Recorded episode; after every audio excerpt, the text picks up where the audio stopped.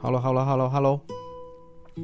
好，如果有听我上一次 Podcast 的听众，应该会知道这一次我是四个，呃，一次录四集，但是是往回推四集，所以，呃，就是从我生病，然后到创业没有方向，然后到 MBA 可以帮助你什么，然后一直到现在这一篇介绍我现有的三间公司个别在做什么，所以我从十二点录到现在已经五点了。声音可能会听起来稍微疲倦一点，然后呢，讲话可能会比较哦，会有口吃，这个就敬请见谅，敬请就是麻麻烦见谅这样子。刚刚有稍微玩了一下宝可梦大集结，听起来很宅，用水箭龟打爆对方，嗯，休息了一下。好，嗯，这完全跟今天的主题没有关，那我们就正式开始吧。介绍一下我目前的三间公司个别在做什么，嗯。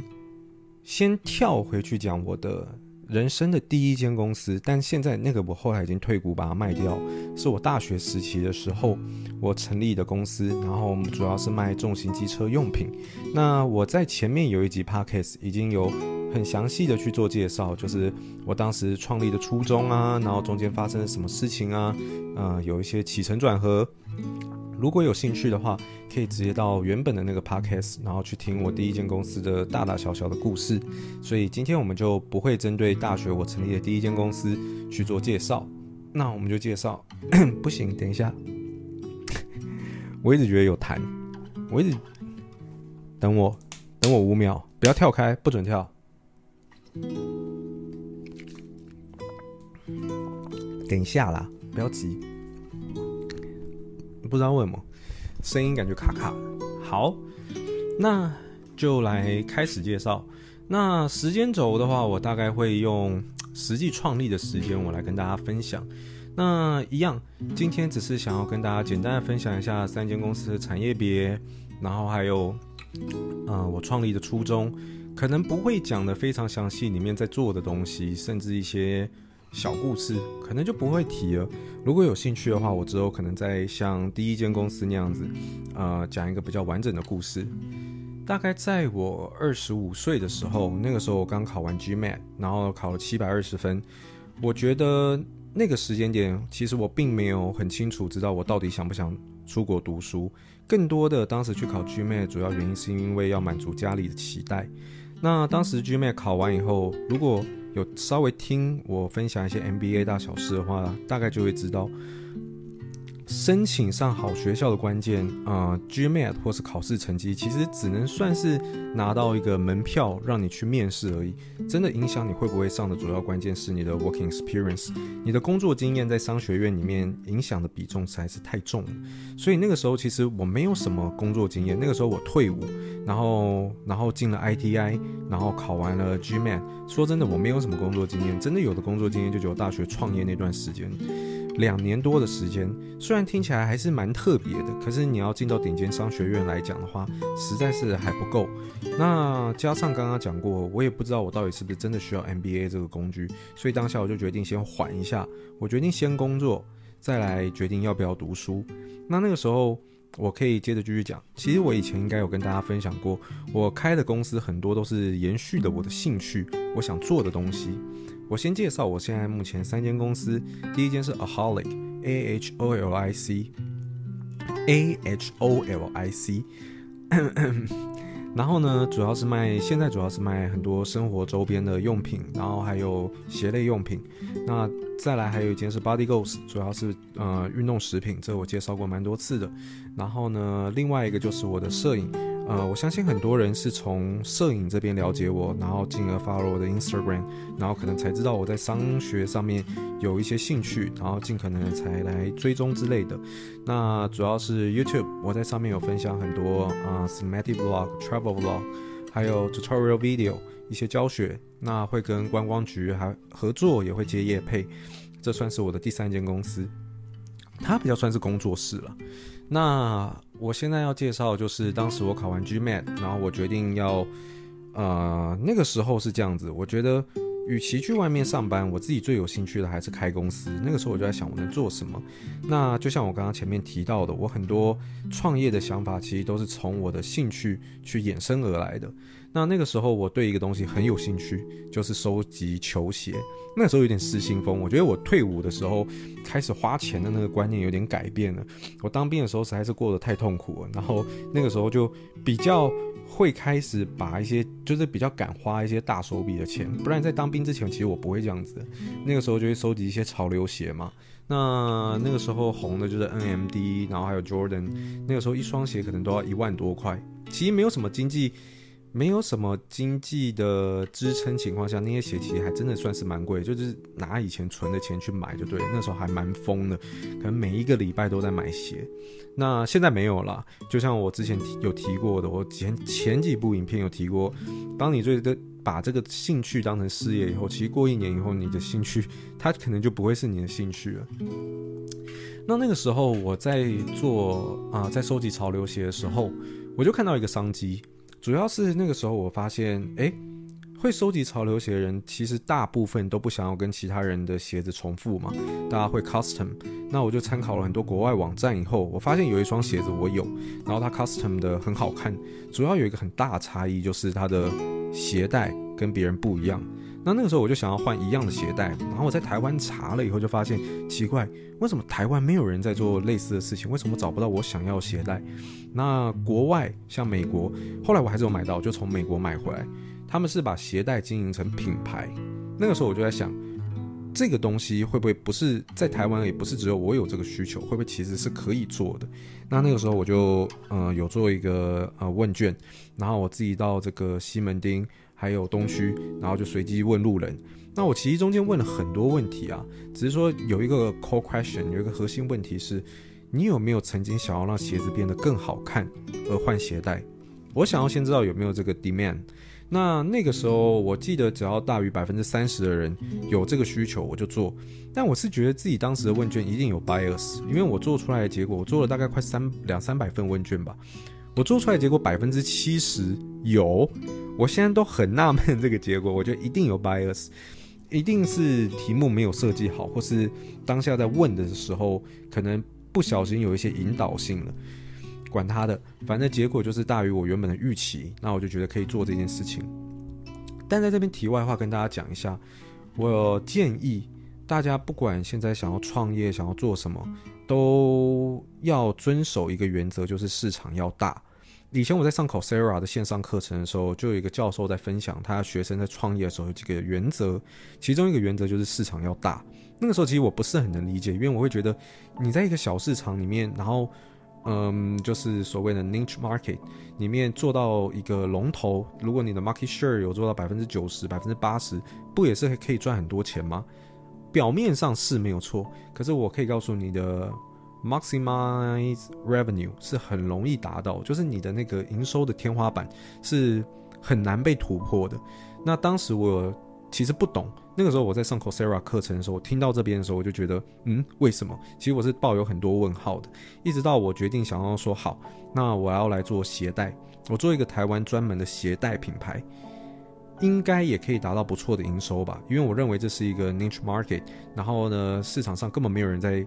瓜分这个 market share，呃，我现在讲的鞋带，并不是指那种什么西门町啊，或者是什么这种路边，然后可能一条十块钱的那种，不一样。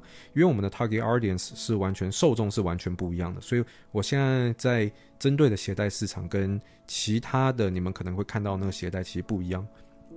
那那个时候，我有给自己设立一个目标，我希望在玩潮流鞋的那群人，如果想要换鞋带，至少可以讲出一个品牌。以前是不可能的嘛？以前你说，哎、我想换鞋带，你有没有什么推荐品牌？谁讲得出一个品牌？谁鞋带哪有人把它品牌化经营？这实在是太少见了。所以那个时候我就是要给自己设立这样子一个目标，然后就开始做了。可是，哎、等一下，我觉得我这样好像 Aholic 的介绍比重好像会有点太重。好，反正就是基于这个原则，我我我以后再讲深一点。反正就是基于这个原因，我就开始做这件事情了。可是很快的也面临到很多问题，比方就像我刚刚讲的一样，其实我很快就达到这个目标，大概一年我就达到了我原本设定的这个目标，就是所有玩潮流鞋的人，不用不用到所有啦，但是我相信百分之八十以上没有问题，是想要换鞋带的时候是可以讲出一个品牌名称的。可是就像我刚刚提到一样，它的 revenue 很快就达到极限，很难再让我呃继续扩张我认为期望中的一个公司规模，所以后来就经历了非常多次的转型。然后一直到现在，如果你们有兴趣的话，你们可以上 Aholic 的官网。你们可能甚至看不出来，我们第一支产品是鞋带。那这间公司已经成立五年多，快六年了，其实也没有到很久，我认为都还是很新的品牌。然后中间有经历过不少次的转型，不管是品牌形象，包含我们设定的 TA，已经不再只是潮流圈的人，反而是更多是上班族、年轻化的一些人。我觉得大家有兴趣的话，可以登录我们的官网，你就 Google 搜寻 Aholic，你就可以看到现在跟我口中描述的其实落差应该是非常多的。那中间经历了哪些过程，其实真的可以讲很久，毕竟。四五年的故事，怎么可能只是几句话就可以讲完？包含我们中间进柜的经验啊，然后包含在柜位上面可能经营的并没有很好，然后柜位最后撤掉，或是柜位当时发生了很多趣事啊。比方说，我很信任一个员工，然后这个员工他在底下帮我教育其他人员的时候，是说营业额不能超越某个数字，直到某个 B 员工跑来问我说：“诶，老板，为什么？” A 带我的时候说，我们柜位营业额不能超过某个数字，等等的，会有很多很有趣的故事，其实可以跟大家分享了。甚至说我为什么要转型，然后我的转型目标是什么，然后跟我是用什么依据，怎么分析我要转型的方向，跟转型完的结果，我觉得这个可能不能讲。不然就是说我今天讲的话，实在是把比重含太重了，所以未来有机会，我再单独分享 Aholic 中间的这些种种过程。如果有兴趣的话，你们可以告诉我。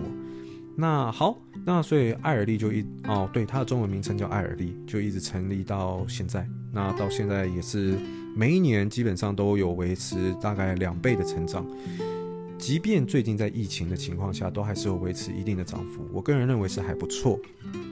那艾尔利介绍完了以后，大概在二十七岁左右的时候吧，大概过两年以后，就是我在做摄影这个东西。摄影这个东西，可能就是很多听众认识我的第一步啦。那当时的初衷，嗯，其实没有人想介绍这个。哦，反正就是那个时候，嗯，刚好有机会接触到摄影，然后呢。嗯，好了，讲了，反正就是当时跟前女友，就是有机会可以那个找一个共同兴趣，然后呢就开始接触摄影。那原本也没有摄影底嘛，反正就是自学，然后在 YouTube 上面学。那个时候也是学很拼，因为你从完全不懂摄影到你要研究摄影，然后到你要学会剪辑啊、怎么做转场等等的，其实花了很多时间。那个时候真的。不夸张啊，每天学摄影真的是自己在线上找一些素材，然后学，大概也每天大概都三四点睡。那个时候可以嘛？那个时候第一年轻，再来是真的有兴趣，所以你在这个过程中也不会痛苦，然后就开始做做做，然后其实我觉得运气也算不错，虽然订阅人数没有很多，一直到现在就卡在两万五，其实真的就是没有什么在经营了，所以它成长真的很局限。可是我认为我的成长还算是不错的，就是。至少不会是一直做影片，然后没有人看，还是有一些人喜欢我的作品，那我就觉得还蛮开心的。然后一直到后来，陆陆续续有不真的蛮多厂商找我合作，可是基本上现在厂商找我合作，我基本上都是回绝掉，因为根本没有时间去做拍摄。然后跟甚至跟观光局合作，然后呢，我觉得这个过程中其实都还算蛮有趣的，不管是呃别人邀请我们去泰国拍影片。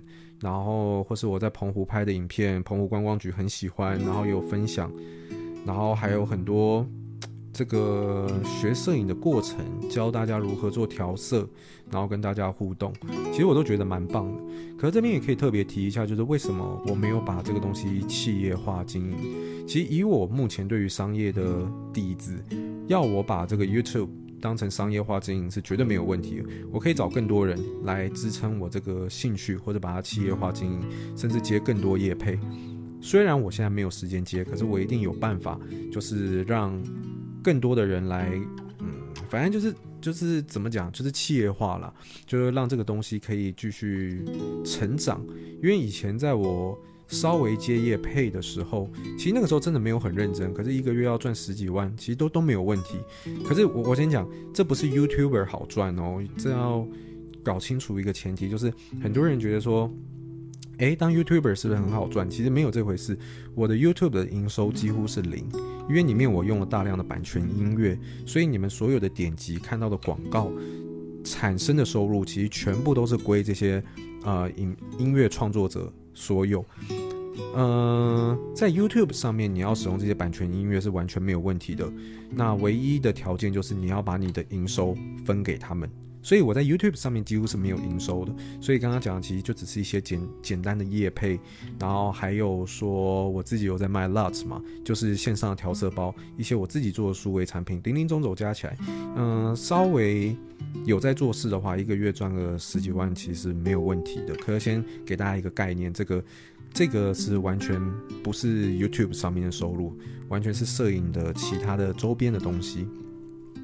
所以，如果把它企业化经营哦，我相信一个月要赚个，呃，赚个一些钱是没有问题的。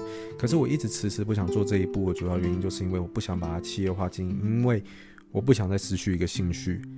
我可以很明显感觉到，如果我今天再把它给弄得像公司一样，然后雇更多人，然后接更多的案子的话。我应该很快就会把这个兴趣给磨掉，因为我个人认为我兴趣就已经真的没有很多。如果我今天再缺少这个兴趣的话，嗯，真的可能就会比较没有什么放松跟舒压的管道吧。所以这个这个就是为什么我一直没有把它给扩张的原因。那也因为时间太忙，所以其实我现在发片频率已经变得非常的少了，大概每。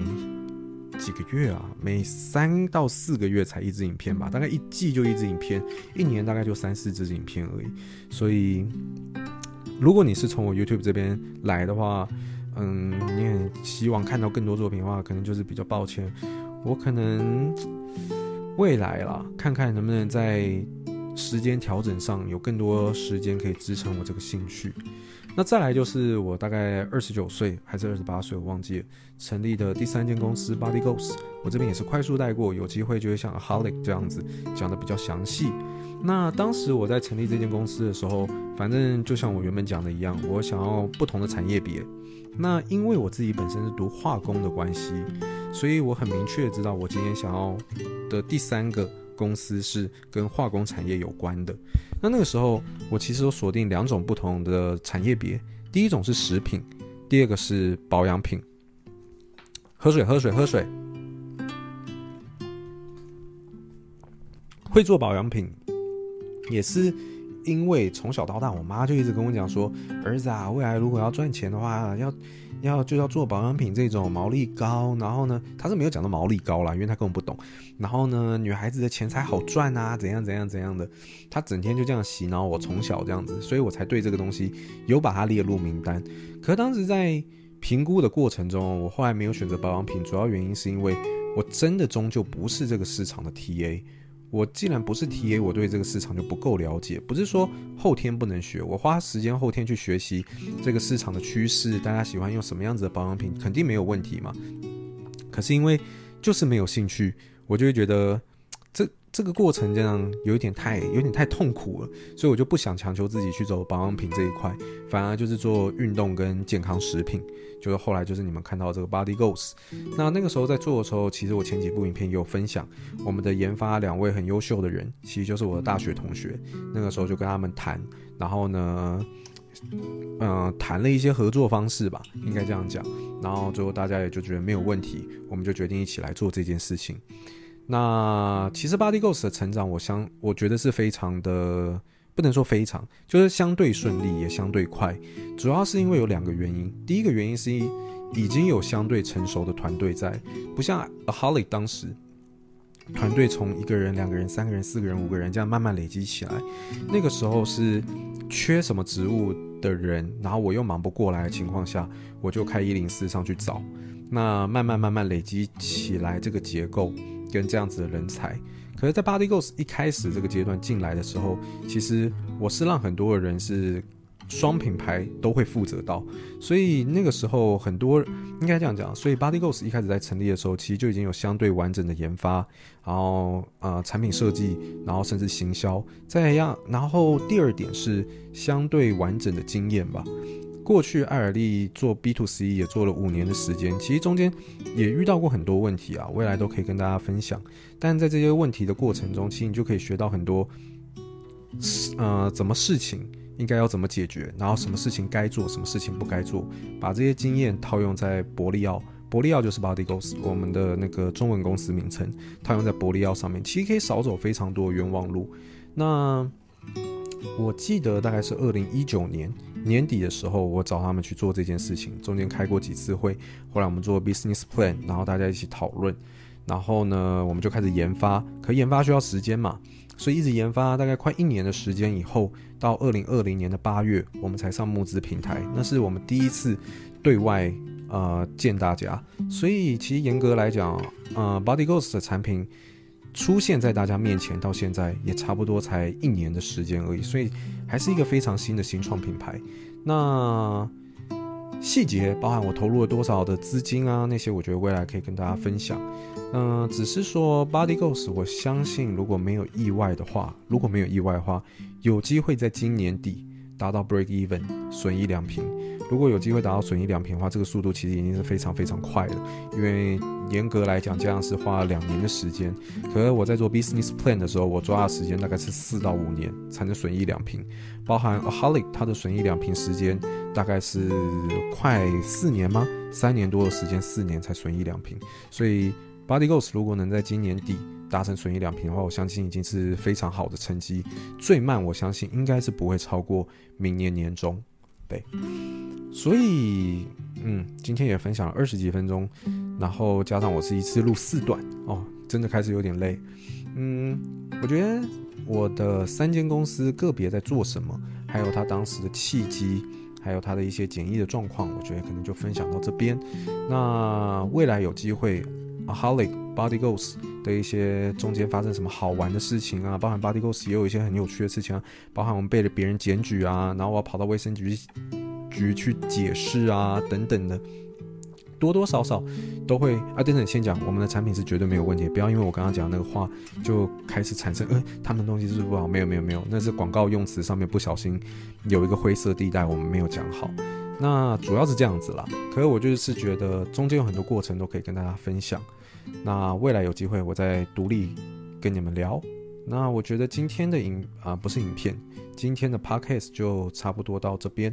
如果你们有任何想要听的主题的话，啊，欢迎到我的 Instagram 私讯我。我的 Instagram 的账号是 hungkai 点 c，h u n g k a i 点 c。私讯我，告诉我你们想要听到什么样子的主题。